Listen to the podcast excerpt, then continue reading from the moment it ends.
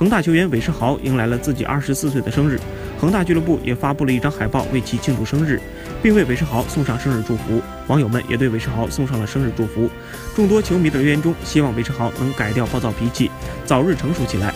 在三月底举办的中国杯上，国足对阵乌兹别克斯坦时，韦世豪使用了不道德的非职业动作，将对手铲伤。